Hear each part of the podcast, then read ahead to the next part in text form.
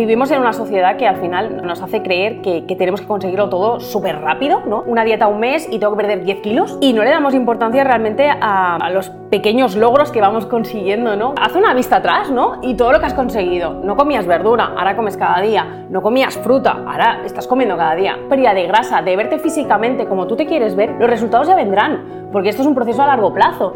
En el momento en que estar a dieta se considera comer bien, algo, algo tenemos mal. Todo lo que vas a sacar por la boca realmente es el subconsciente que lo está pensando. Hay que tener cuidado con eso.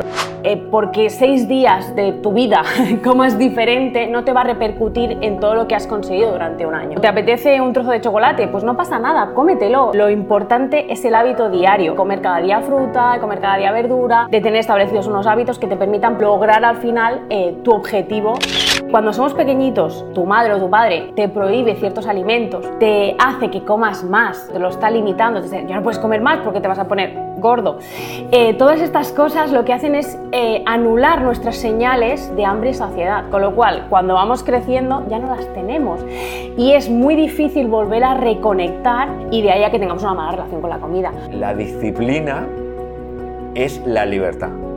La gente que se cree que estar viendo una serie estar tumbado en el sofá, oh, soy libre. No, te estás dejando manipular por tus principios más básicos. No, yo a las 10 voy a salir a entrenar. Es a las 10 voy a salir a entrenar. No es, es que a las 10 mm, tengo pereza. Pues eh, ahí no eres libre. Bueno, estamos aquí en otra tertulia. Hoy vamos a tocar varios temas. Estamos en unas fechas que han sido, bueno, un poco movidas para toda la gente en general, porque venimos de Navidad. Esto estamos grabando a 4 de enero. Por lo tanto, vamos a, tocar un poquito este tema, ¿no? En principio, un poquito alrededor de Navidades, comidas, etc. Así que, si quieres empezar.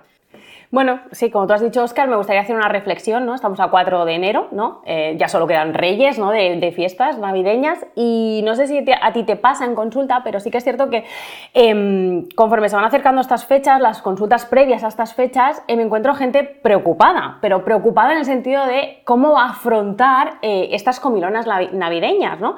Y, no se preocupan, o, no nos preocupamos tanto en el momento de decir, voy a disfrutar de la familia, voy a disfrutar de, la de, los amigos. Se preocupa más por el hecho de, ostras, ¿cómo como? ¿Qué como? Eh, ¿Qué puedo hacer para no comer tanto? No, o sea, el mensaje que quiero transmitir es que eh, al final eh, porque seis días de tu vida comas diferente no te va a repercutir en todo lo que has conseguido durante un año, ¿vale? Entonces hay que poner el foco en esto, ¿no? Y que lo importante es el hábito diario, es lo que comes en tu casa, es em, que si sales a cenar un día y te comes una pizza, no pasa nada, todos lo hacemos, ¿no?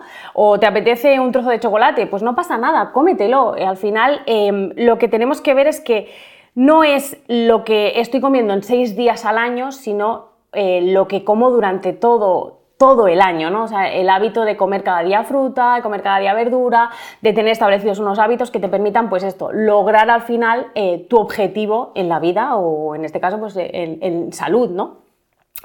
Eh, luego, el hecho de decir, pues mira, tengo una comilona y me voy a poner hasta reventar. No, quizás lo que tienes que ver es cómo comes, es intentar conectar, pues esto, con las señales de saciedad, ¿no?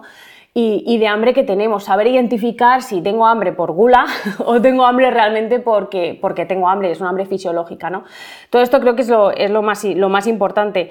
Y al final, pues lo que te decía, es que son seis días realmente, es que, no sé, afrontamos las comilonas como, ¡guau, madre mía! ¿Y ahora qué voy a hacer? No, son seis días, no te preocupes por seis días, preocúpate por el resto del año, preocúpate por lo que vas a hacer durante toda tu vida, ¿no? Que eso es lo que te va a permitir a ti conseguir el objetivo que tienes, tanto si es de salud como a nivel de cualquier otra, otra, otra meta que tú tengas en la vida, ¿no? Entonces, bueno, quería transmitir este mensaje, ¿no? Porque creo que, que, la cultura de la dieta está muy arraigada en nuestro país, ¿no? Y, creo que no nos hace ningún bien. Al final, eh, el hecho de, de, pensar que me salto la dieta Eh, no, nos está, no nos está favoreciendo a nivel de salud mental, ¿no? Eh, todo lo contrario nos está, nos está perjudicando. No sé qué piensas tú, pero... Claro, entonces eh, lo que quieres transmitir, imagino que es que, o sea, el concepto de estar haciendo dieta, ¿no? O sea, como tal, o sea, eso es lo que es una mierda realmente, porque no sería el hecho de estar haciendo dieta como tal, sino de, de aprender a comer bien. Correcto. ¿no? Y claro, estás diciendo que al final em, esa, la gente se preocupa más en si va a comer mal que en disfrutar el, el día a día de, de, las navidades y demás. Sí, o sea, estoy completamente de acuerdo con lo que dices. O sea, al final, en consulta sobre todo, yo no sé si es porque es nuestro campo y al final pues en nutrición eh, siempre nos machacan un poquito más con, con esto, pero sí que es verdad que en consultas todo el rato como, ¿y qué hago estos días? ¿Y qué como? ¿Y qué no sé qué? ¿Y qué no sé cuánto? Y dices, hostia, disfruta con la familia, come lo que tengas que comer, pero, que aquí sí que quería puntualizar, que tú lo has comentado, el tema de la gula.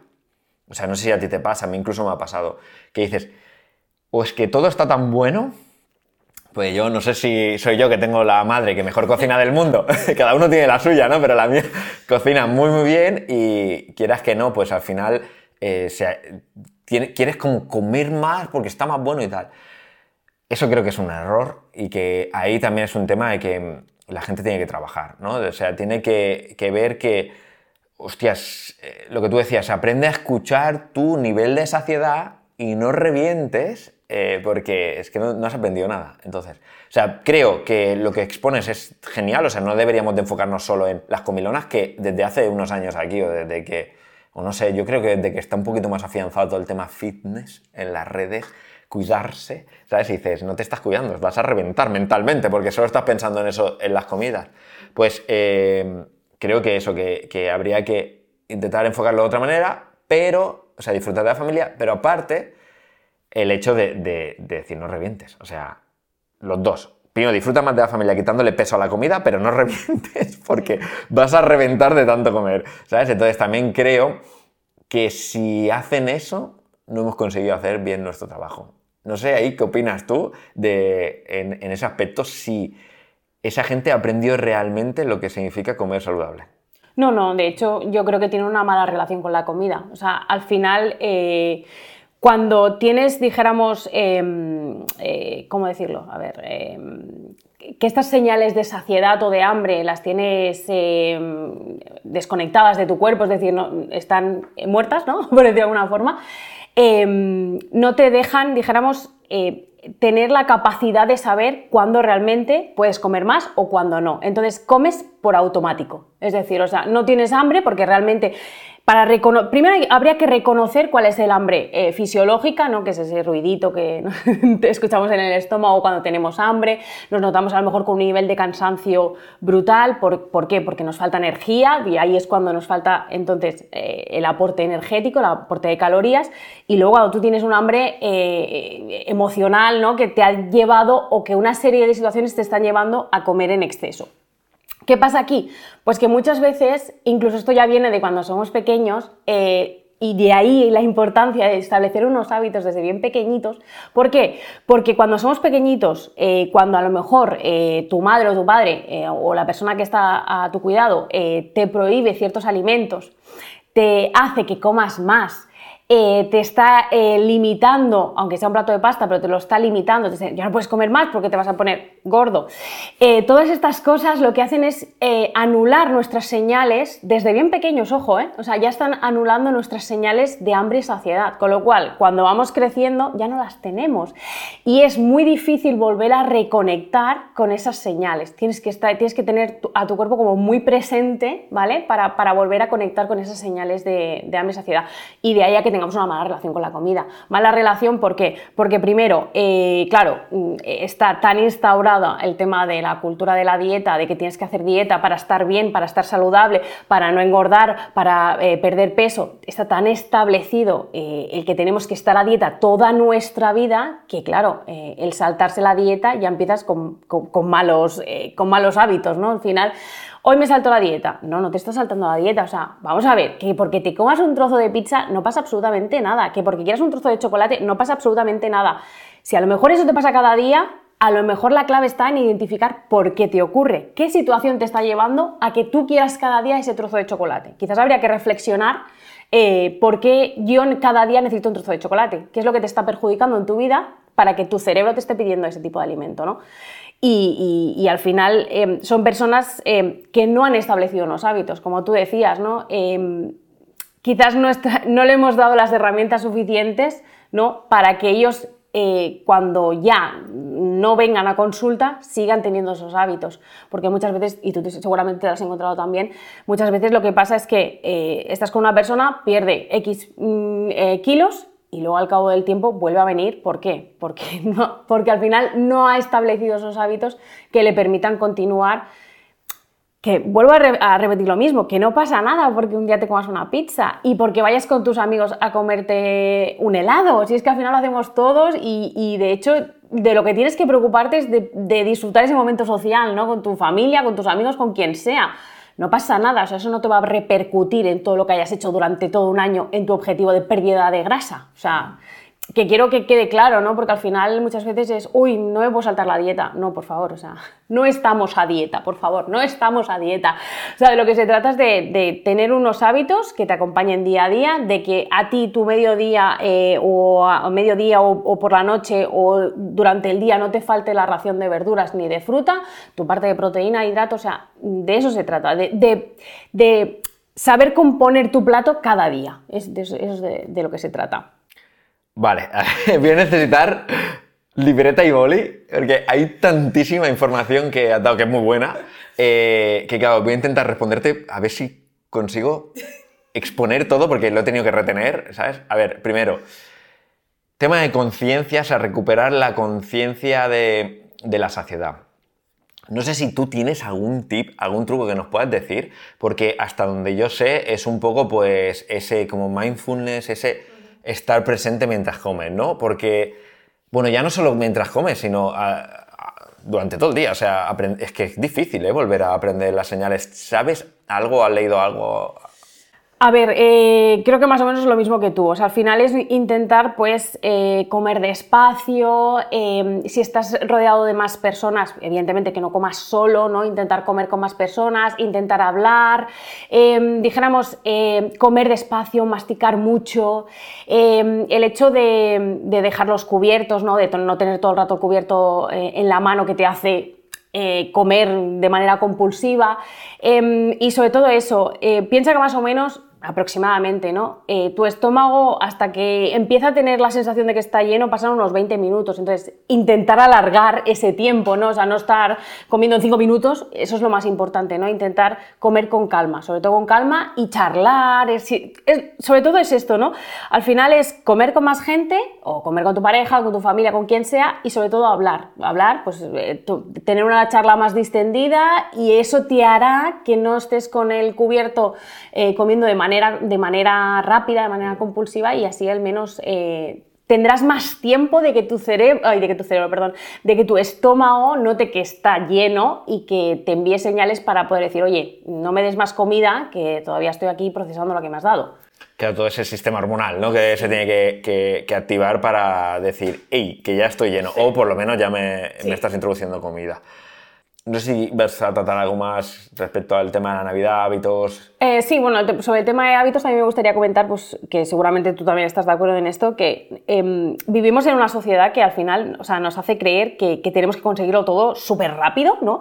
Que las dietas tienen que funcionar ya, o sea, una dieta, una dieta un mes y tengo que perder 10 kilos ya en un mes, porque, porque es así, si no, no, me funciona y si no, venga, pasa otra cosa y, tengo que, que conseguir esto súper rápido. Y no le damos importancia realmente a a, los pequeños logros que vamos consiguiendo, ¿no? Que muchas veces en consulta me dicen, ah, pero es que este mes, pues yo qué sé, ¿no? Por ejemplo, no, he, perdido, no he perdido peso, tal. Ya, pero mira, o sea, haz una vista atrás, ¿no? Y todo lo que has conseguido. No comías verdura, ahora comes cada día. No comías fruta, ahora estás comiendo cada día. Eso no es, o sea, realmente no, te está llevando hacia donde, quieres, hacia donde quieres llegar. Los resultados ya vendrán, porque esto es un proceso a largo plazo. Los, los resultados de pérdida de grasa, de verte físicamente como tú te quieres ver, ya llegarán. Pero, ¿y todo lo que estás construyendo día a día en este camino que estás creando? Creo que eso, es lo importante, ¿no? Y muchas veces, pues, eh, como vivimos en una sociedad tan acelerada, eh, queremos resultados ya, ya. Y al final, pues bueno, eh, hay que tener presente que cuando queremos conseguir algo, no solo en, pérdida de grasa o pérdida de peso o, todo el tema de salud, sino también pues, en cualquier ámbito, ¿no? Cuando queremos conseguir algo, incluso en este podcast, ¿no? Que cuando queremos conseguir algo tenemos que ir poco a poco. Es decir, eh, porque hoy colguemos este vídeo y pues se reproduzca, yo qué sé, 60 veces, no sé, las que sean, tengo que seguir trabajando, no por ello ya voy a decir, guau, ya está, ya lo he conseguido todo. No, o sea, al final es poquito a poco, poquito a poco y los resultados ya llegarán, ya vendrán. Estamos en una sociedad que, que, pues esto, ¿no? Que, que, es como que ya, lo tenemos que conseguir todo ya y, y si no me funciona, lo dejo. Pues no, o sea, trabaja, trabaja duro cada día, cada día, cada día y los resultados pues llegarán y seguramente te acercarán a la persona que quieres ser o, al éxito que quieres lograr, pero, pero es eso, ¿no? Que, eh, vivimos de manera tan acelerada que no, no, nos damos cuenta, ni nos damos cuenta ni, ni, le damos la importancia que tienen a los pequeños logros que vas haciendo día tras día, ¿sabes? Y, y qué es eso, que a veces tienes que mirar, hacia, bueno, echar la vista atrás ¿no? y decir, ostras, pues mira todo lo que he cambiado y no me estoy dando cuenta, porque solo veo el objetivo que es, ay, que no he bajado un kilo. Mm, vale, pues no, mira todo lo que has avanzado. Sí, es una, es una pena. Eh, ahora volveré otra vez al tema este de la velocidad, que era lo que estabas tratando. Me he acordado ahora. vale, era el concepto estar a dieta. Ah, ya. Vale, esto era lo que, lo que, lo que quería traer. Em, en el momento en el que estar a dieta se considera comer bien, uff, algo, algo tenemos mal en la sociedad. Porque al final, en vez de decir estoy comiendo mal, porque estoy comiendo ultraprocesados, o esto, ¿no? Pizzas, helados, etcétera, etcétera. En vez de decir estoy comiendo mal, eh, o no sigue con el estilo de vida más saludable, mi alimentación, no, estoy a dieta, es cuando estoy comiendo bien. estos conceptos hay que intentar cambiarlos, porque la realidad es que esos impactos es lo que se lleva al cerebro. O sea, el PNL, yo soy súper defensor de la programación neurolingüística. Entonces, todo lo que vas a sacar por la boca realmente es el subconsciente que lo está pensando. Hay que tener cuidado con eso, eso es un punto. Luego, el tema de la velocidad. Totalmente de acuerdo. Y creo que las redes sociales aún están empeorando mucho más esto. Eh, con, cuanto más tiempo pasa de redes sociales y más eh, vídeos cortos, etcétera, etcétera, más rápido, o sea, la gente tiene menos paciencia. Pero es que nosotros lo hemos visto en las estadísticas de TikTok, por ejemplo. O sea, el tiempo de retención de algunos vídeos es de un segundo. Y dices, pero ¿cómo va a ser de un segundo? O sea, que el vídeo dura un minuto. O sea, en un segundo no te ha dado tiempo a ver ni si te interesa. Es imposible. Hola, porque paso. Y dices, pero, pero ¿en qué mundo estamos? Pues imagínate, si estamos en un mundo en el que se hace scroll en un segundo, o sea, ¿cómo la gente se va a esforzar el día a día? No, quiere el resultado ya. Sí. Pero de 5 kilos, para ayer. ¿Sabes? O sea, llega a consulta y dice, no los he perdido todavía. y, dice, pues si no has hecho ni la entrevista, hijo. ¿Sabes? O sea, pues al final es eso. Entonces, la gente que realmente consigue los objetivos que se plantea es la gente que se fija en la metodología de trabajo. O sea, es la gente que cada día o cambia algo, método Kaizen, 1% diario, que o sea, soy súper defensor del método Kaizen, que dice, bueno, pues hoy voy a em, introducir una fruta. Vale, tengo afianzada ya la introducción de una fruta. Pues paso al segundo o tercer día, introduzco una segunda fruta y así, ti, ti, ti, ti, ti, y voy mejorando el 1% cada día y al final es súper exponencial. O sea, al final de un mes, como es genial. No como la persona que dice, en, una semana no he bajado un kilo, pues ya no, no quiero seguir, ¿sabes? Entonces, eso sí que no tiene ningún tipo de sentido. Entonces, vamos a intentar, por lo menos desde este podcast y a la gente que podamos llegar, intentar hacerles entrar en la cabeza que, o sea, primero que todo cuesta, porque el hecho de que algo sea bueno o sea percibido como algo mejor o bueno es simplemente por el hecho de que cuesta. Vamos a poner un ejemplo, ahora me lo voy a llevar, que es que este ejemplo es muy sencillo y, me parece súper fácil. Todo el mundo sabe lo que es un Rolex. Un reloj que cuesta entre 20 y 60 mil euros, ¿vale? Y es un reloj. O sea, no hay, no hay más diferencia con otro reloj. Te da la hora igual que todos, ¿vale? Lo que pasa es que se, concibe como que tiene mucho valor porque eh, cuesta mucho conseguirlo. Entonces, lo mismo sucede con un cuerpo estético, por ejemplo, ¿no? O sea, tiene mucho valor porque cuesta conseguirlo. O sea, el hecho de que eh, ya tenga mucho valor implica de que va a tener un coste brutal conseguirlo. Es que la gente eso es lo que no entiende. Entonces, mm, ¿verdad que nadie dice, eh, oh, eres mi ídolo porque estás todo el día tumbado en el sofá? A nadie le entra en la cabeza, ¿no? ¿Por qué? Pues por el simple hecho de que eso es facilísimo. Todo el mundo lo puede hacer. O sea, yo ahora cojo, me tumbo del sofá y digo, ahora ya lo he conseguido, ¿sabes? Pero conseguir un cuerpo fitness, sin que sea estético, ¿eh? Mira, vamos a ponerlo en algo de salud. O sea, llegar a los 95 años caminando, que hay abuelos que te adelantan en la montaña y que tienen 90 años, dices, Dios, yo quiero eso. ¿Por qué? Porque es difícil de conseguir, ¿sabes? En cambio, eh, irte al hospital y ver abuelos de 60 años que están ahí medicados y hechos mierda en la cama, mm, ningún coste, ¿sabes? Desgraciadamente. Pero quiero decir que al final eh, quiero que quede, que quede claro que el hecho de que algo lo percibamos como valioso es porque tiene un coste, ya sea eh, económico, energético o, físico o de lo que sea, pero hay un coste detrás. Sí, y también me gustaría, em, pues bueno, eh, dejar claro el mensaje de que em, porque pierdas peso rápido no significa que sea efectivo. Ahora os lo explico. Es decir, que pierdas peso rápido a costa de qué? Eliminas líquidos, sí, pero estamos también eliminando masa muscular. Entonces, claro, lo que hay que em, tener claro y dejar claro es que no demos foco o no pongamos el foco en el peso. El peso simplemente es un número, no nos va a decir cuál es tu composición corporal o cuál es la mía, ¿vale? Entonces, lo que hay que eh, intentar es hacer un, un cambio de composición corporal y ese cambio de composición corporal no se consigue en un mes. ¿Vale? La pérdida de grasa ya lo sabes tú, o sea, es más progresiva, no pierdes grasa en dos semanas, ¿vale? Todo lleva un proceso de, combustión, un proceso de, pérdida de, esa grasa. Entonces, bueno, al final, eh, porque pierdas peso más rápido no significa que vaya a ser mejor, todo lo contrario, el efecto que tiene es mucho peor, que conseguimos que incrementemos ese peso después de dejar la dieta, incluso que eh, el, peso se incremente aún más. Entonces, bueno, me, gustaría pues esto, ¿no? Dejar claro el hecho de decir, no te enfoques en el peso, enfócate en cambiar tu composición corporal, o sea, enfócate en pérdida de grasa, evidentemente, y ganar masa muscular. La masa muscular, bueno, tú mejor que yo lo sabes, que es súper importante. Entonces, bueno, al final que esas pérdidas de peso tan rápidas eh, en un mes, 15 kilos, es que eso a costa de qué? A costa de tu salud.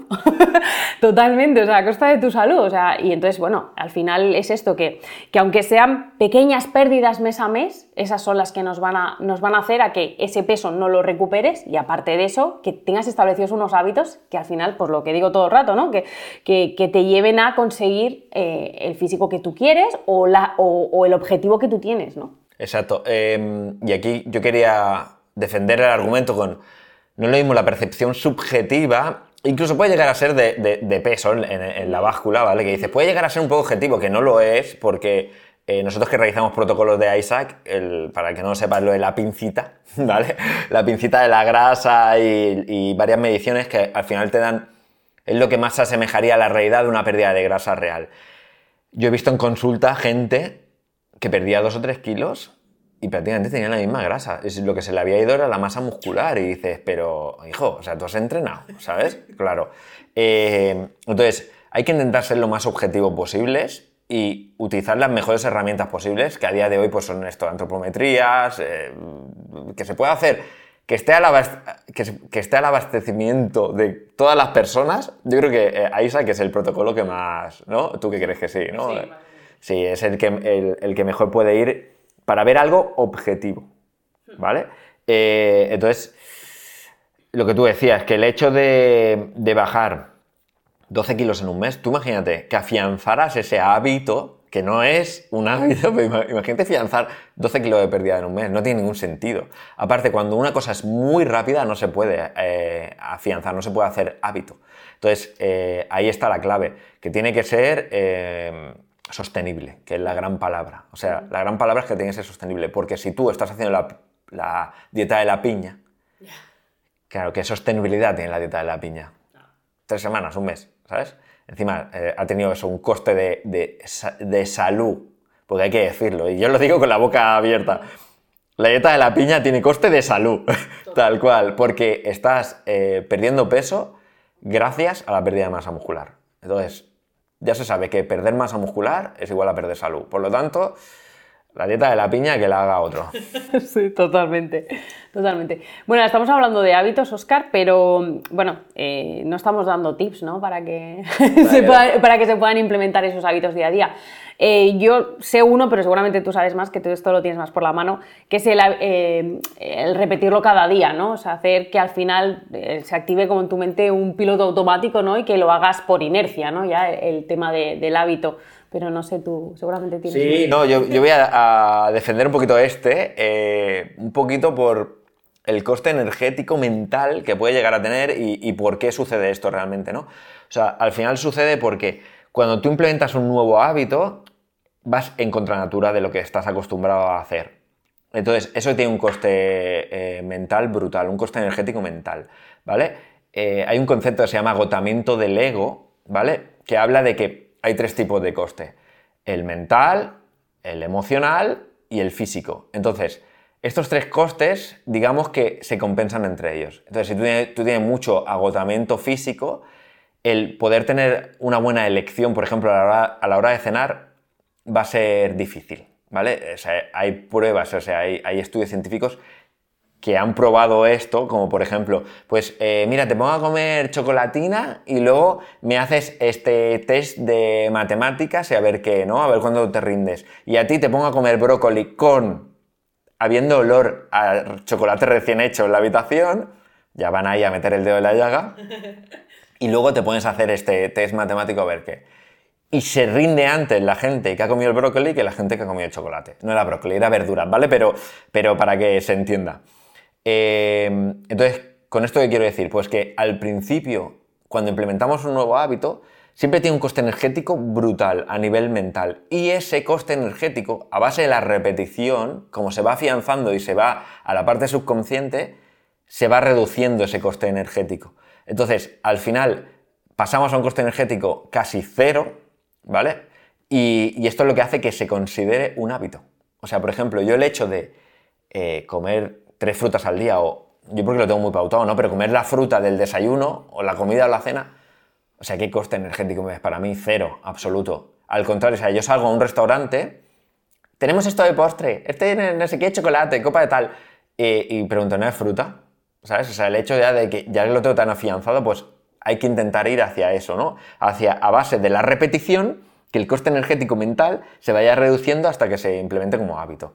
Y yo creo que este es un muy buen tip que la gente tiene que intentar hacer. Entonces, al principio es forzaros a repetir ese hábito, a repetir esa acción, porque todavía no se consideraría un hábito, hasta que el coste energético sea bajo y entonces se considerará un hábito. Perfecto. a mí me parece súper interesante esto. Sí, sí, no, al final es eso. Igual, seguramente te pasa también a ti, pero cuando estás de vacaciones, ¿no? Que al final tienes que adaptarte a la comida que hay en el lugar donde vas y es como, estoy deseando volver a casa para hacerme mis ensaladas, ¿sabes? Porque soy súper fan de las ensaladas y, y, yo me las monto, que me, pongo un montón de, de, alimentos, ¿no? Y entonces es como, ¡guau! ¡Qué ganas tengo de llegar a mi casa y poderme comer una ensalada! Eso tan simple, pero es que lo tengo ya, pues esto, tan establecido este hábito de comer cada día ensalada que para mí no es un esfuerzo. O sea para mí es algo normal ya, o sea, es algo que, me, nace solo. Claro, incluso em, lo que hablábamos de ir forzando, si está mucho, mucho tiempo de vacaciones, tres semanas, un mes o lo que sea, pierdes el hábito de comer ensalada a no ser que esté la opción, ¿vale? O sea, eso es obvio. Entonces, vas perdiendo el hábito, el hábito, el hábito, y luego tienes que volver a recuperar el hábito de comer ensalada, ¿vale? Y eso es otro concepto que quiero traer, que es el hecho del condicionamiento clásico, que al final, cuando realizamos una acción, la asociamos a otra. Muy básico. El típico, la típica persona que fuma y se echa el café con el cigarro. Claro, ese, ese cigarro no se lo va a quitar a no ser que se quite el café, porque tiene tan asociada la situación que al final lo tiene automatizado y entonces su coste energético para fumar tomando el café es cero, absoluto. Entonces, pues, digamos que quitar eso le va a costar bastante, porque tiene que romper ese condicionamiento que ya se ha generado. Entonces, otra cosa que, también, con el hecho del fumar o con el hecho del café, ¿eh? o sea, o café o fumar, porque va a servir los dos, las típicas pausas en el trabajo.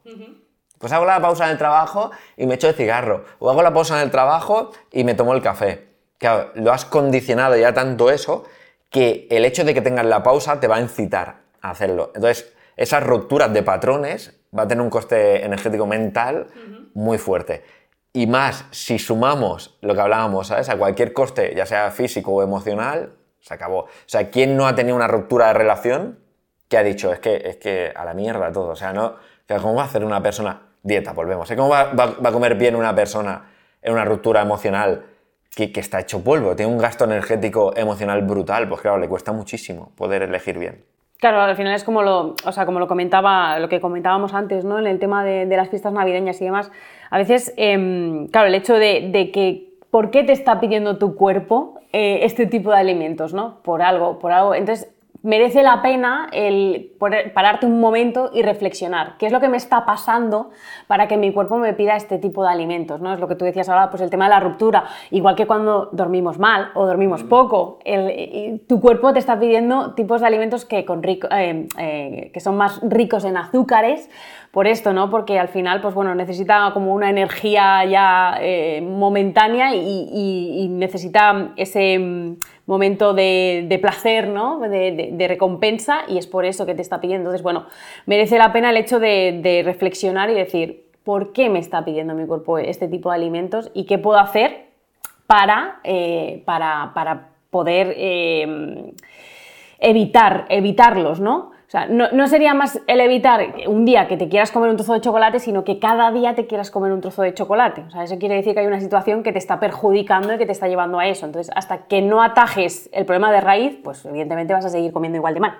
Entonces, eh, es esto lo que me gustaba, o sea, me gustaría dejar claro, ¿no? Que... Totalmente, que creo que son muchos de los tratamientos en el ámbito de salud que fallan. O sea, por ejemplo, eh, no fisios porque normalmente los fisios sí que te tratan bien, pero un quiropráctico o algo así solo te trata el dolor en concreto, ¿vale? O sea, y dices, es que a lo mejor la raíz del dolor es otra, ¿sabes? Entonces, si me estás tratando en el codo y me viene de las cervicales, por mucho que me quites el dolor aquí, al día siguiente lo voy a seguir teniendo. Pues un poco en nutrición pasa lo mismo. O, por ejemplo, llevado a medicina, ¿no? Eh, con la metformina de diabetes tipo 2. Sí, sí, está muy bien el fármaco para que el azúcar no se le vaya a la mierda.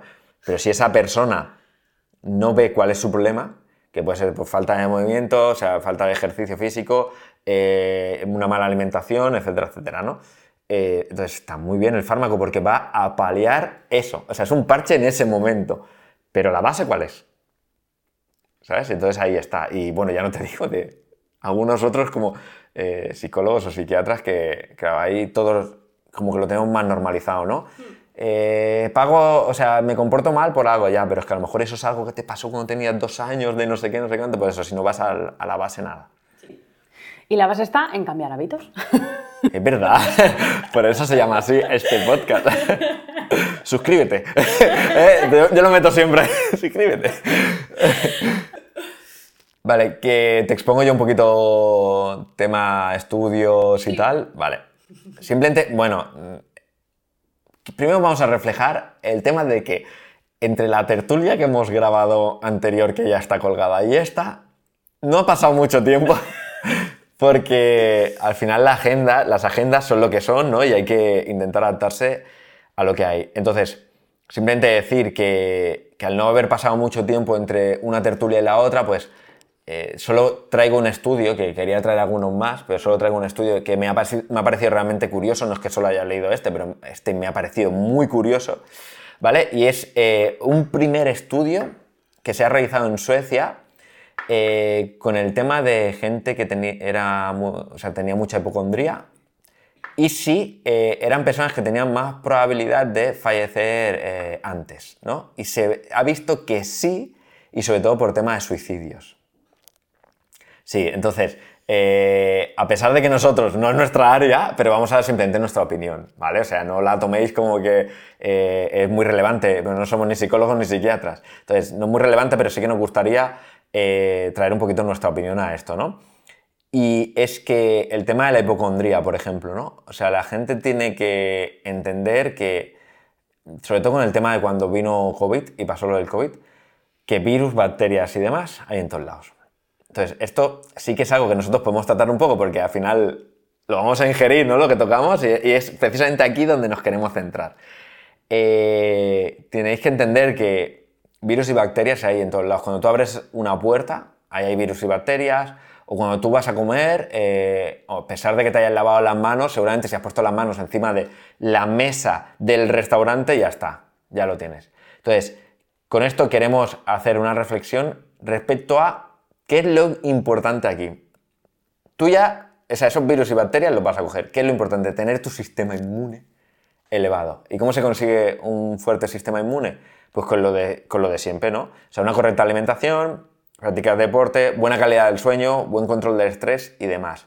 Entonces, eh, la gente, el tema de la hipocondría, imagino que será un tema que, que, ¿cómo decirlo? Que lo padecerá ciertas personas, no lo sé. Por eso aquí nos ayudará algún psicólogo cuando... Sí, cuando lo traigamos, será una de las buenas preguntas. Entonces ahí no podemos entrar, pero que si es una de las personas que no eres hipocondríaco, pero sí que te preocupas mucho por el tema de, la higiene, los virus, las bacterias y demás, pues que sepas que lo que te tienes que preocupar es en cuidar tu sistema inmune. No porque no lo vas a poder controlar. O sea, de, eh, virus, bacterias, sí, claro, obviamente lo puedes controlar si eh, no tienes la comida como nos dijo Uri, que ese podcast sí que habrá salido.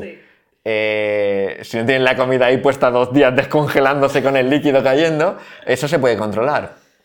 Pero lo que no puedes controlar es si tocas alguna mesa o cualquier cosa y que ya tiene virus y bacterias. O sea, hay que centrarse en lo que tenemos control. Y entonces voy a traer aquí otro punto que quería traer, que al final es el tema de la dicotomía de, control, ¿no? que viene mucho del estoicismo, que es que tú hagas hincapié en los eventos en los que puedes hacer hincapié, o sea, no en los externos.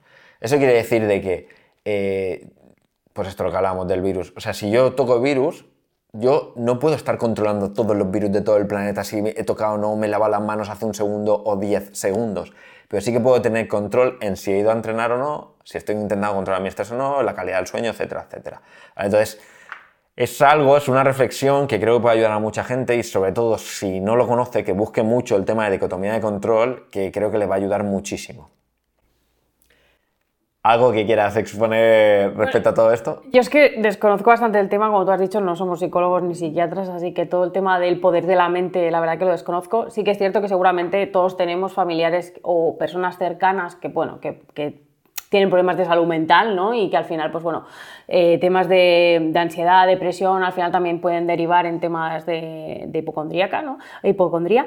Eh, pero bueno, eh, te quiero puntualizar, por ejemplo, cuando has dicho, por ejemplo, el tema de, tocar la mesa o tal, o los alimentos. Claro, los alimentos que nos llevamos, tú por mucho que los laves, al final no acaban de ser estériles completamente, ¿vale? Pero nuestro cuerpo es una maravilla y para eso hace nuestro estómago, para eso está el ácido el ácido de nuestro estómago, la función que tiene, es que ahora me estoy un poco yendo a la, fisiología, ¿no? Pero bueno, el ácido de nuestro estómago, eh, eh, una de sus funciones es esta, ¿no? De que el alimento, que aunque no está estéril del todo, eh, lo ingieras y si puede tener algún microorganismo, pues ese ácido tan ácido del estómago lo pueda matar, ¿vale? Entonces, bueno, pues esto que no cunda tampoco el pánico, ¿no? Que, que por mucho que al final los alimentos estén no estén estériles del todo, tu sistema eh, digestivo también está preparado para esto y, de ahí la importancia también eh, del tema del ácido del estómago que, se encarga de esto, de, ayudar a, neutralizar posibles patógenos. y al final, si no, si, atraviesa todo eso, pues sistema inmune. Sí, claro, o sea, al final sí que es cierto que... Pues hay otras vías de entrada. Claro, claro, eso está claro. Pero bueno, que, me refiero que al final eh, el ácido que tenemos en el estómago tiene una función y es esta, ¿no? El acabar de neutralizar pues, ese alimento que tú no, no, no, ingieres estéril del todo, pues que esas eh, patógenos, o sea, esas bacterias también las pueda matar el, estómago, el ácido del estómago, perdón. Vale, luego, eh, yendo a otros temas, un poquito volviendo al bloque que expusimos en la otra tertulia, sobre la reflexión sobre el contenido que más ha viralizado. Claro, es un tema que, que, gustó bastante, entonces, pues bueno, lo vamos a volver a traer. Que en este caso ha sido un short de que hace falta que se escuche a la gente, ¿no? Ojo, que esto parece algo trivial y no lo es, ¿vale? Porque ¿en qué momento se viraliza un short en el que se dice que es importante escuchar a la gente cuando somos seres humanos y una conversación en teoría debería de tratarse de eso, ¿no? De poder escuchar al resto.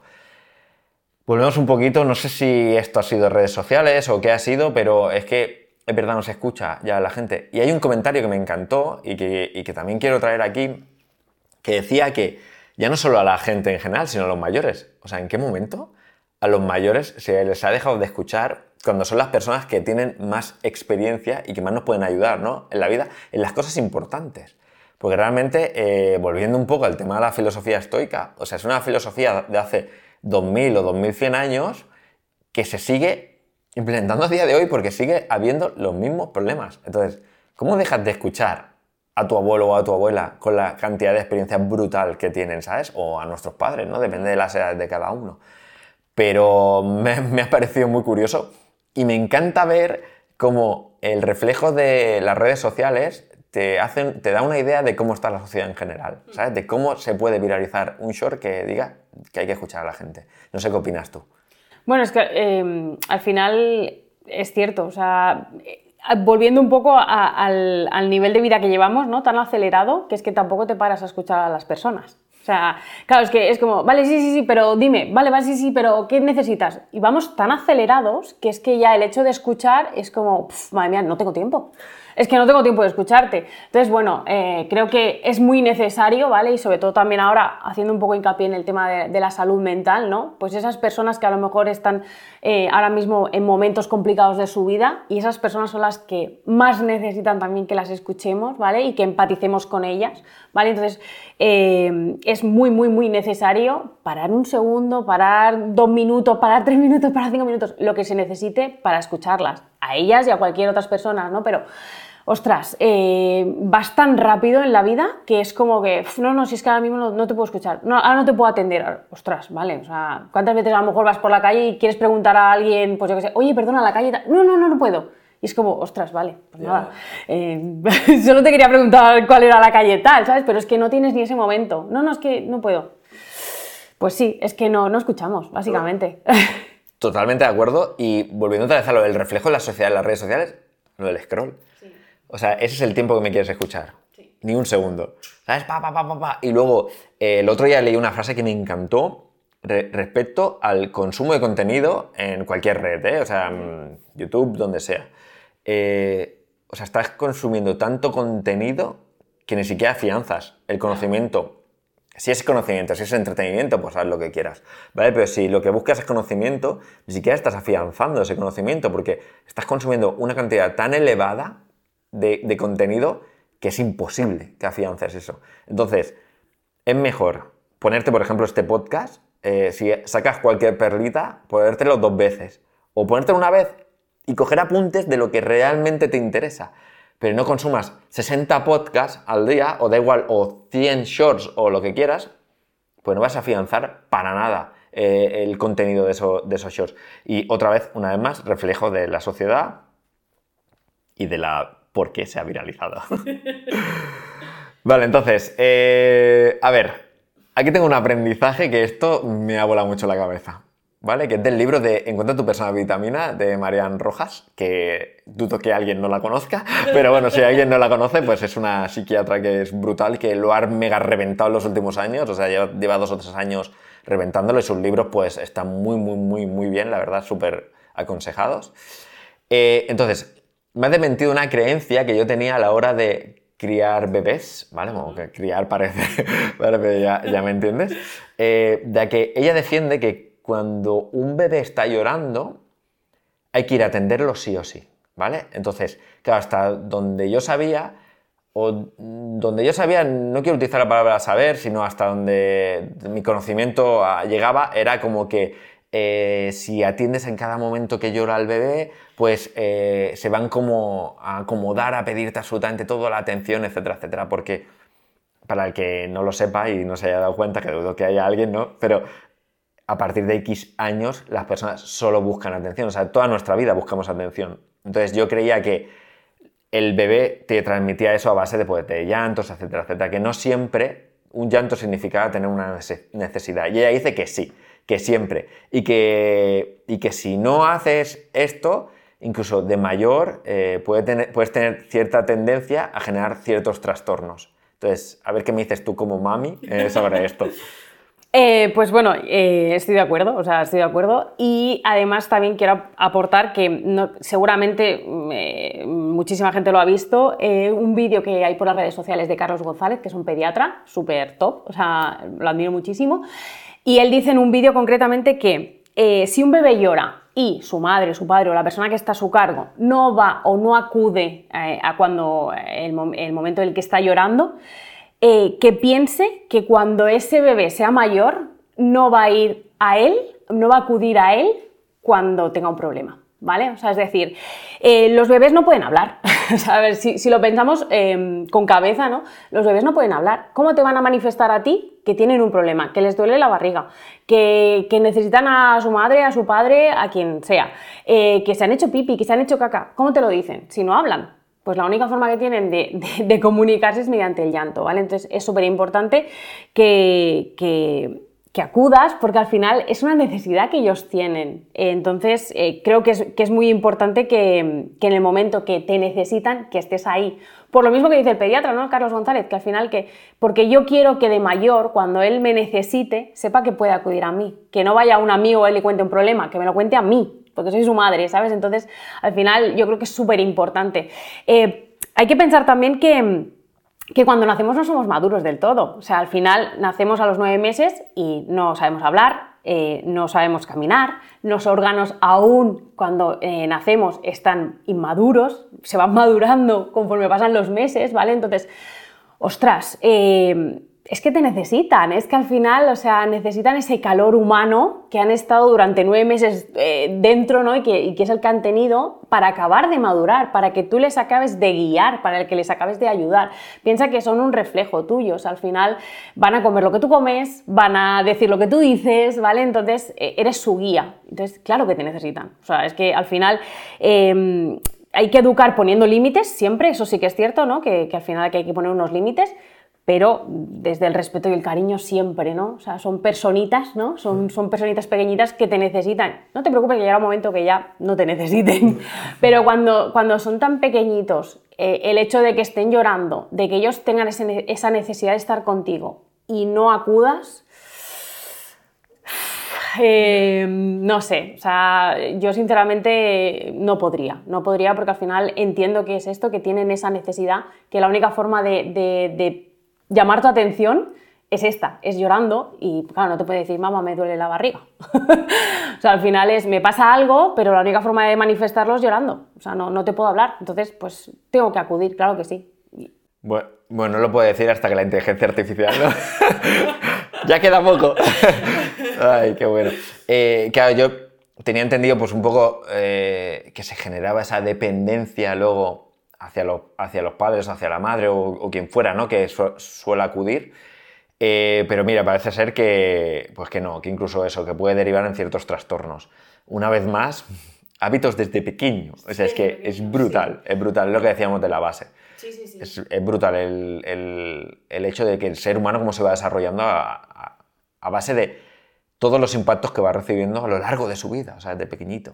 No porque, o sea, enfatizar en que no porque acudas cuando está llorando, eh, lo vas a hacer más dependiente de ti tú después puedes darle herramientas para que esa persona sea totalmente independiente. ¿Cómo? Pues mira, eh, que estás haciendo la comida, que te ayude a hacerla. Bueno, que te ayude. Que la haga contigo, ¿sabes? ¿Para qué? Para que el día de mañana, si se quiere ir a vivir solo, pues que sepa cocinar. Pues es que son esas cositas los que, lo que realmente lo van a hacer independiente, ¿vale? Y no, y no dependiente de ti. Porque hayas acudido en un momento dado que te haya necesitado porque lloraba, eso no, no le hace que tenga dependencia. Mm. ¿vale? al final es acudo porque me necesitas, pero no te preocupes, yo luego te daré herramientas para que tú puedas ser independiente, que es que una cosa no tiene nada que ver con la otra. Sí, es más, eh, Marian Rojas comentaba que en la parte del cerebro en la que se crea la manipulación, ni siquiera la tienen desarrollada.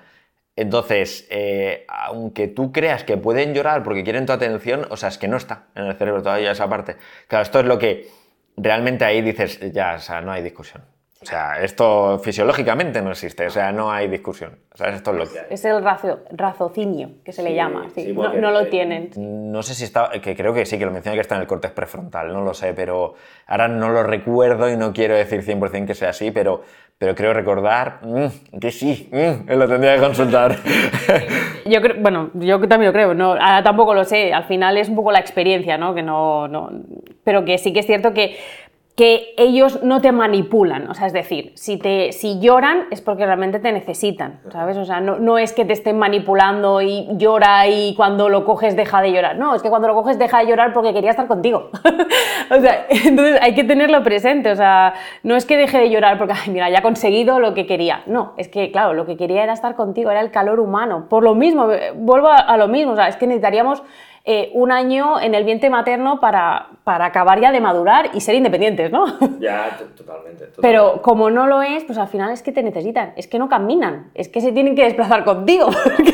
Hasta que empiezan a gatear o demás, se tienen que desplazar contigo, es lo que hay. Entonces, ostras, eh, no te manipulan. Al final es te necesitan y punto. Sí, que al final es un tema de que mm, son como todos los partos son como partos prematuros, ¿no? Por el ancho de la cadera, algo así era, porque eh, si no, em, a nivel de naturaleza se hubiese ensanchado demasiado la cadera y la mujer no podría ni caminar y tal. Sí, era un tema de que tenían que salir antes sí o sí, porque, porque si no, no se puede. Ya, no se puede. Entonces, no nos hemos acabado de desarrollar y, se necesita...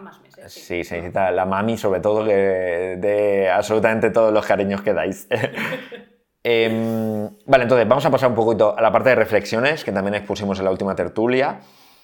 Aquí hay una muy fuerte, vamos a ver, vamos a intentar eh, traer este ejercicio a la gente en general, ¿no? Que es, tenéis que intentar eh, visualizaros habiendo conseguido absolutamente todos los objetivos que tengáis en la vida, ya sea económico, eh, familiar, lo que sea, todo. O sea, si es una casa, pues tu sueño es conseguir una casa, pues vives en tu casa, no sé qué entonces, una vez que tienes todos los objetivos y has llegado a eso, ¿qué es lo que te haría feliz? Es un ejercicio que es muy potente y que yo creo que todo el mundo se lo debería hacer. ¿Por qué? Os dejo pausa dramática para que penséis. claro, entonces, ¿por qué? Porque eh, el hecho de que la felicidad se esté asociando a conseguir un objetivo parece ser que es un error. Entonces, al final, la felicidad está en lo que se hace en el día a día, ¿no? Entonces, volvemos un poquito al tema de los hábitos, otra vez. Si tu día a día consideras que no es el más correcto lo que podrías hacer, o sea, si no estás en tu mejor versión diaria, tienes que acudir a eso y cambiar eso. No te pienses que por conseguir la casa de tus sueños vas a ser feliz porque vas a seguir haciendo tu día a día, pero la casa de tus sueños. ¿Vale? Entonces, que sí, que está muy bien, ¿sabes? Y que será muy cómodo y todo lo que tú quieras, pero estará bien durante dos semanas. O sea, quien no lo ha pasado, que se ha cambiado el coche, el móvil o lo que sea, y ya lo normalizas. El móvil es un clásico. O sea, te compras el último iPhone que no sé qué, no sé cuánto, es brutal la cámara, y al cabo de dos semanas dices, bueno, pues es un iPhone más, ¿sabes? Pues entonces, eso pasará lo mismo con el mega objetivo que tengas en mente. Entonces, hay que intentar pues trabajar ese día a día y esos buenos hábitos que son lo que realmente hará feliz a una persona porque se irá a la cama diciendo, ¡fua! Vaya día. claro. Y dudo que una persona que está todo el día en el sofá diga, ¡uf! Vaya día, madre mía. Hoy he dado dos vueltas en el sofá para la izquierda y para la derecha, ha sido brutal. ¿Sabes? Entonces, pues, no sé, a ver qué, qué tienes tú en mente también un poquito sobre esta reflexión, lo que te puede traer a la cabeza. Eh, bueno, al final es eh, lo que hemos comentado también el tema de, los hábitos, ¿no? De, pues eso, ¿no? De hoy, pues mira, hoy me he comido una pieza de fruta, pues ayer no me la comí, pero hoy sí. Entonces, bueno, al final ese poquito a poco a lo mejor te hace, cuando llegues al final, te hace el hecho de estar donde quieres estar, ¿no? O sea, un poquito a, lo, que tú, a lo que tú comentabas. Eh, si me haces la pregunta a mí, ostras, es difícil, ¿no? Ya, es complicado, por eso he hecho la pausa dramática. Sí, sí, sí, es complicado, es complicado pensar dónde... Es que no sabría qué contestarte. O sea, eso es la, verdad, que no, sabría qué decirte. O sea, si hubiese conseguido todo, o sea, verme consiguiendo todo lo que, lo que me habría propuesto en la vida y demás, para mí me haría feliz pues el estar con mi familia y que mi familia estuviera feliz. O sea, es que no hay más por mucho que haya conseguido, todo lo que haya conseguido, pero para mí lo primordial sería eso. Que hoy al final es el día a día. Sí. Claro, es el, día a día lo que tiene que hacer que seas feliz. Por eso sí, eh, creo que ahora me voy a poner en modo profundo total. no, fuera bromas. Que creo que si no estás haciendo algo que realmente te gusta en la vida, deberías de cambiarlo, porque eh, no por conseguir ciertos objetivos lo vas a hacer. Y ahora me acabo de acordar del, principio del todo, lo que me decías, que te he dicho, hay dos cosas que no me acuerdo, ¿vale? Y una era lo del tema de estar a dieta, eh, y el otro era este. O sea, el hecho de plantearte un objetivo y llegar a conseguirlo, no. O sea, lo que, me he acordado porque acabas de decirlo de la fruta. O sea, tú tienes que ser feliz por haber introducido una fruta. O sea, hace una semana no eras capaz de comerte una fruta y ahora eres capaz. O sea, ¿qué te piensas? ¿Que te va a hacer feliz bajar 5 kilos? No, te, tiene que hacer feliz el haber metido una fruta luego haber metido dos, tres y luego comer cosas integrales y así, ¿no? Que sea con la nutrición o con cualquier cosa. O sea, estaba todo el día en el sofá y ahora hago 5.000 pasos. Pues y luego hago 7 y luego hago 10 y luego salgo a correr y luego hago una maratón, ¿sabes? Eh, pero mira, eh, vuelvo un poco al tema de que dijo mi hermano en el podcast con el tema de la maratón. O sea, es que si te planteas una maratón del inicio y no llegas, todo ese camino es frustración. Mm. O sea, es que es así tal cual. Entonces, el aspecto físico se consigue no como meta, sino, sino como consecuencia de haber introducido buenos hábitos en la vida. O sea, tú ver un aspecto físico, tú ya ves cuando una persona está saludable físicamente. Si una persona se quita la camiseta y dices, tú estás saludable. Y tú, mm, habría que ver la, analítica. Puede que sí, puede que no. ¿Sabes? Pero difícilmente una persona que, eh, que se le ve saludable, que está en forma, que practica ejercicio, que cuida su alimentación y demás, difícilmente no va a estar saludable, al menos a nivel probabilístico. ¿Sabes? Hay más probabilidad de que esa persona esté saludable que que de la otra no. ¿Sabes? Una persona que se quite la camiseta y digas, yo creo que hoy te has dado tres vueltas en el sofá, ¿sabes? Claro. Entonces, pues bueno, no sé, sin más, ¿no? Es, es algo que, que, la gente tiene que cambiar la mentalidad y decir, es una consecuencia, no es el objetivo, el tener un buen físico, que siempre nos fijamos en lo físico. Sí, o sea, yo diría tener una buena analítica. Por eso sí que tienes que luchar, ¿sabes? Sí, el hecho a lo mejor de decir, ostras, eh, la pérdida de peso o la pérdida de grasa va a ser una consecuencia de qué? De lo que quiero lograr. ¿Y qué es lo que quiero lograr? Ostras, encontrarme bien, estar bien, tener más energía, eh, tener buenas digestiones, eh, ostras, eh, poder comer de todo y sentirme súper ligera, súper, ¿no? O sea, al final es encontrar el bienestar, ¿no? A nivel, a nivel de salud, a nivel físico, y luego no te preocupes que con esos hábitos que hayas implementado al final seguramente se producirá esa pérdida de grasa que quieres. Pero ostras, ponte el objetivo de encontrarte bien tú, de encontrarte y decir, ostras, es que tengo más energía, es que me encuentro mejor, es que, ostras, antes me comía, no sé, un plato de pasta y qué mal me sentaba y ahora, mira, oye, ahora me siento súper bien. Todo eso es lo que tienes que valorar, no el hecho de conseguir, ay, es que me tengo que quitar 5 kilos. No, o sea, vamos a ver. Eh, preocúpate en cómo estás o cómo te sientes a nivel de energía, de salud y de, y de bienestar tuyo físico y luego ya eso ya vendrá. No te preocupes que ya vendrá. Eh, exacto, bueno, y al final un poco lo que ya hemos tratado, que tiene, o sea, la vida tiene que ser incómoda y con esfuerzo, si quieres buenos resultados. Entonces, eh, al final, la vida cómoda, por desgracia, no lleva a tener mucha salud o verte físicamente como quieres, etcétera, etcétera. Entonces, hay que aceptar que la vida tiene que ser eso, incómoda y, ya sea, es que ya no solo por salud, o sea, mm, tú quieres conseguir llegar a más gente. ¿Qué os pensáis? Que la primera vez que grabamos el podcast fue fácil para nosotros, ¿no? O sea, ya, pues eh, imagínate una persona que habla frente a 5.000 personas. Esa persona, la primera vez que ha hablado frente a 5.000 personas, le han temblado las piernas, ha tenido ganas de vomitar, le ha temblado el pulso, sudores fríos, como todo el mundo. Lo único que pasa es que ha llegado ese nivel de incomodidad que lo ha hecho cómodo. O sea, ya consigue sentirse bien. Pues, pues ese punto también es un punto que hay que remarcar. Entonces, eh, tengo varias reflexiones más.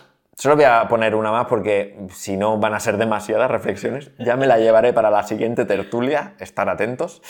Eh, que este me parece brutal, brutal, brutal. De verdad que para mí la mejor reflexión que he sacado este mes. Que es que eh, la disciplina es la libertad. Explico. Nuestro, la forma que tenemos de actuar en el día a día básicamente eh, está regida por eh, nuestros principios más básicos, o sea, nuestra, mm, que es el hambre, eh, la reproducción, el acumular energía por si viene en época de hambruna, etcétera, etcétera.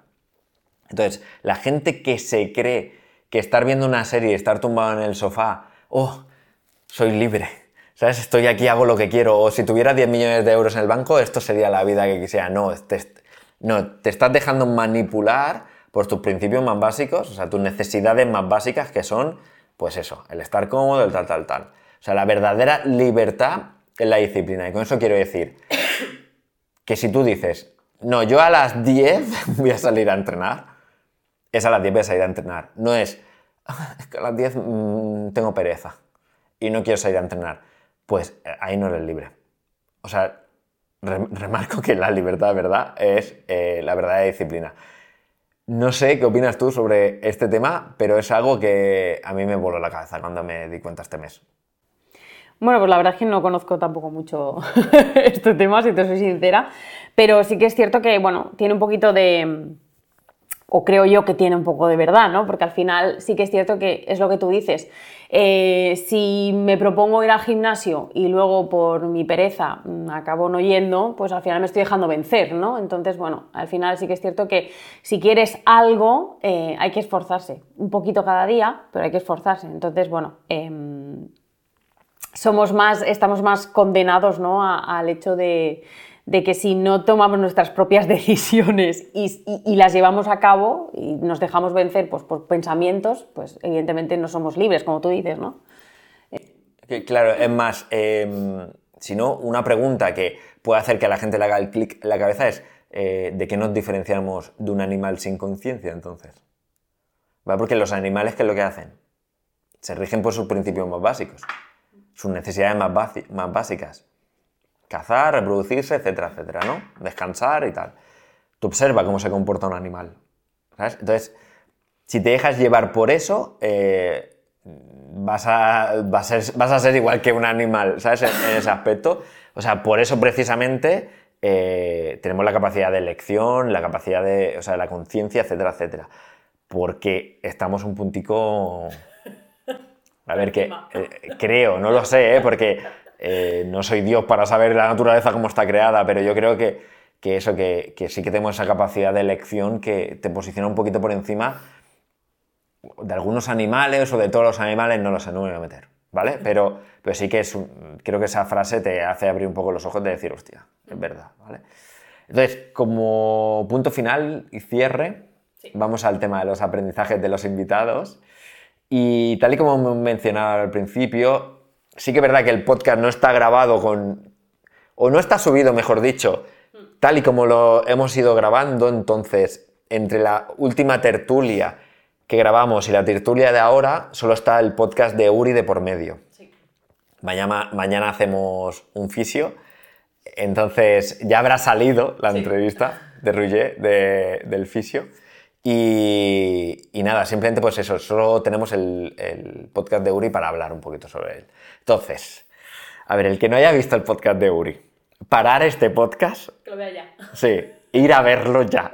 O sea, la cantidad de aprendizajes brutales que te llevas en ese podcast es que es pregunta, libreta boli, apunta. Pregunta, libreta boli, apunta. Porque es brutal. Cada pregunta es oro del podcast de Uri. De verdad que si no habéis visto, parar este e ir a ver aquel.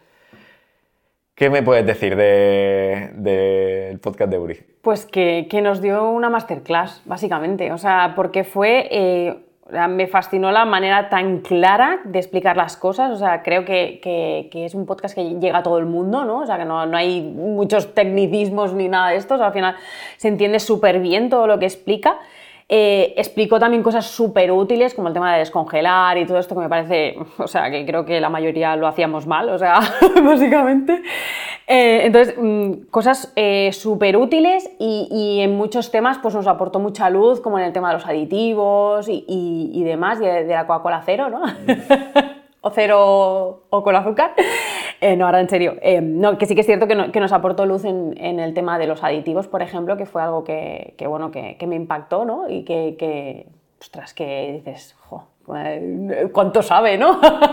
o sea, al final es... Em, que es, experto en ese tema, ¿no? Y, nos, dio muchísima información de mucho valor, la verdad. Que, al final nosotros somos Nutris, Nutris, y él es ingeniero alimentario, que es como para que no esté en el campo de la nutrición es como la rivalidad. ¿no? O sea, porque yo digo que ese aditivo es malo y, él, pues claro, te lo rebate diciendo, oye, este, este, aditivo está puesto porque es que si no, no podría comer eh, toda la población, ¿no? Si no, no te llegaría la comida a tu casa, se le pondría mala antes.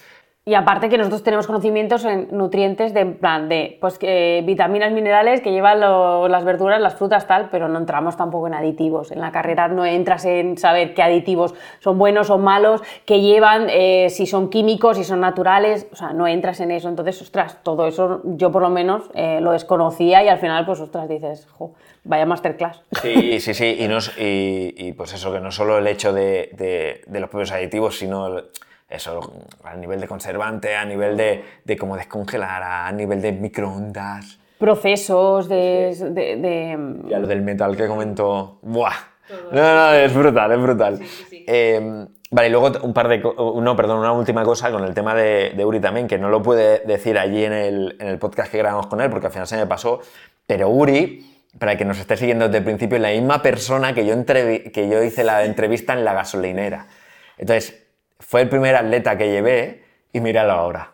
¿Sabes? O sea, ya, ya, brutal, brutal. Mm, La evolución que ha tenido es, es increíble. Así que nada, chicos, hasta aquí la tertulia de hoy. Sí, me gustaría puntualizar también una cosa en el tema de los invitados, ¿no? Que em, hasta el momento, ¿no? Todas las personas que hemos entrevistado, o sea, me gustaría decir que tienen una capacidad fascinante para ponerse delante de la cámara. Eh, explicar todo lo que nos explican de una manera tan natural que muchos de ellos no tienen redes sociales a nivel profesional de divulgación y que, ojo, porque o sea, son eh, personas maravillosas que divulgarían muchísimo mejor que muchísimos influencers que hay en redes sociales que te dicen que tienes que hacer la dieta de la piña o del sirope de arce, ¿vale? Entonces, ostras, eh, ¿qué nivel hay, ¿no? Detrás de cámaras, ¿no? Porque al final eh, estas personas no tienen redes sociales profesionales y que divulgan de esta manera tan natural, tan profesional y que nos aportan tanto valor, muchísimo más que lo que aporta mucha gente en Instagram o TikTok o redes eh, sociales. Sí, da, da un poco de rabia, entre comillas. Claro, de que, de que haya gente eh, llevándose esa fama, también entre comillas, ¿no? Porque todo es tan superficial. eh, pero digo, llevarse esa fama cuando no tienen ni una pizca de conocimiento de, de- gente que ha venido aquí, que es, es brutal el conocimiento que tiene, ¿no? Y que además esos episodios quizá no tengan la repercusión porque no es famoso en redes. Y dices, uff, ¿sabes? O sea, bueno, también es un poquito culpa nuestra no poder darle ese bombo todavía, ¿no? A la gente, pero, pero que, que al final, eh, es lo que tú dices, detrás de típico influencer, hay gente con un conocimiento abismal y que si se pusiera delante de una cámara lo debería de reventar, ¿sabes? O sea que... Muy bien. Algo más que... ya está, ya está, que hoy ya con las puntualizaciones y eso ya me he pasado. No, no, no, no, no, pero, pero hombre, pa- para saber si despedir el podcast o no. Sí, sí, ya está, ya Vale, está. pues eso, simplemente que gracias para todos los que habéis llegado hasta el final, que os lo agradecemos muchísimo. Y nada, nos vemos en el siguiente episodio.